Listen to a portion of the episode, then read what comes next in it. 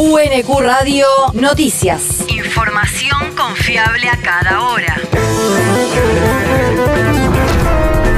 El clima. El Servicio Meteorológico Nacional indica que hoy se espera una máxima de 27 grados con cielo algo nublado a nublado.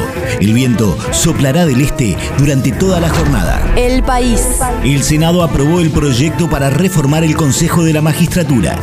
En la votación en la que se convalidó la norma por 37 votos contra 33, el interbloque opositor de Juntos por el Cambio manifestó su rechazo a la propuesta del gobierno de Alberto Fernández en desacuerdo con la decisión de no incluir a la Corte Suprema de Justicia en la representación del Consejo. Al respecto, el senador del Frente de Todos, Oscar Parrilli, declaró ayer que la Corte busca estar al frente del Consejo de la Magistratura de manera inconstitucional, tomando atribuciones legislativas que no le corresponden. Esto es una situación provocada por un fallo de la Corte Suprema. Vilma Ibarra, secretaria legal y técnica de la Nación. Ha considerado que la gente se divide entre política y no política, políticos y técnicos, entonces tienen que ser iguales en número. Y resulta que los supuestos técnicos se eligen por elección. ¿Desde cuándo los técnicos no hacen política y si se eligen, si, no, si fueran técnicos se elegirían por concurso, se eligen por elecciones?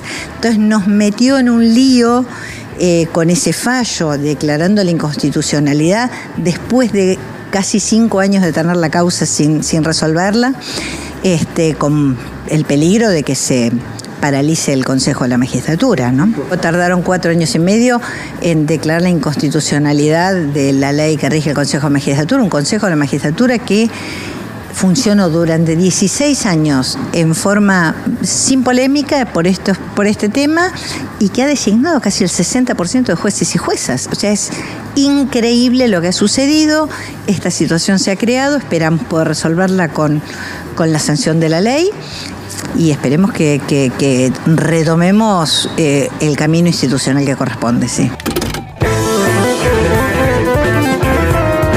Cámara de Diputados será ahora la encargada de convertir en ley la iniciativa que eleva de 13 a 17 el número de integrantes del Consejo y crea cuatro regiones federales en el seno del organismo que sesionarán en el interior del país periódicamente con la meta de dotarlo de mayor federalismo.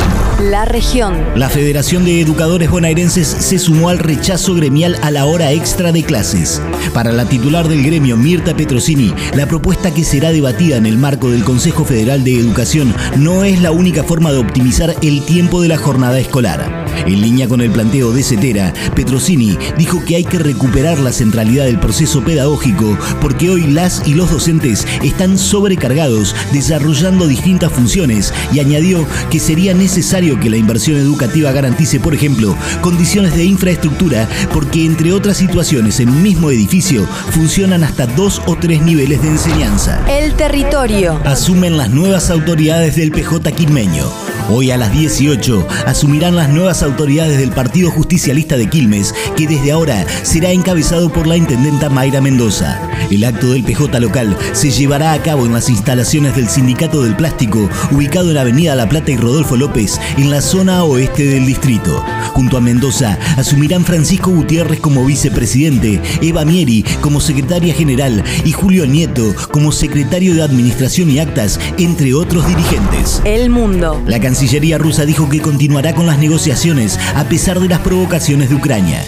Así lo afirmó el canciller de ese país, Sergei Lavrov, quien indicó que la delegación ucraniana presentó un nuevo proyecto para el acuerdo con Moscú que se aleja de las cláusulas más importantes que fueron fijadas en la reunión del pasado 29 de marzo en Estambul.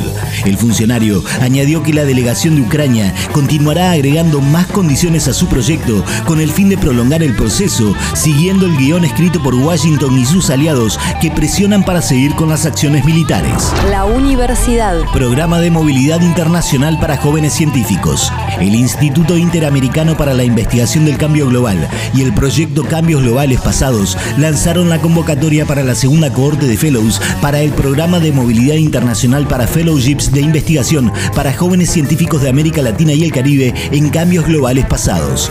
Este programa proporciona experiencia de investigación internacional. Además, las Fellowships contribuyen al desarrollo de la investigación colaborativa y a la promoción de las redes de paleociencias en América Latina y el Caribe. La Fellowship de Movilidad apoyará los costos de viaje internacional asociados con el proyecto de investigación de acuerdo con las reglas y políticas del programa. Más información e inscripción en www.iai.int ES. El deporte. Fútbol de ascenso. Por la novena fecha de la apertura de la Primera B, Argentino de Quilmes recibirá a los Andes mañana sábado a las 15.30. Ambos equipos están en la parte baja de la tabla, solo por encima de San Miguel. En la Primera C, el único líder, Verazategui, buscará ampliar su ventaja el domingo desde las 15.30, cuando reciba a Sportivo Italiano en el Norman Lee por la fecha 9. Quilmes recién jugará el lunes próximo a las 17.05 por la fecha 10 de la Primera Nacional. Será visitante de Defensores de Belgrano. UNQ Radio te mantiene informado. Información confiable a cada hora. UNQ Radio, la radio pública.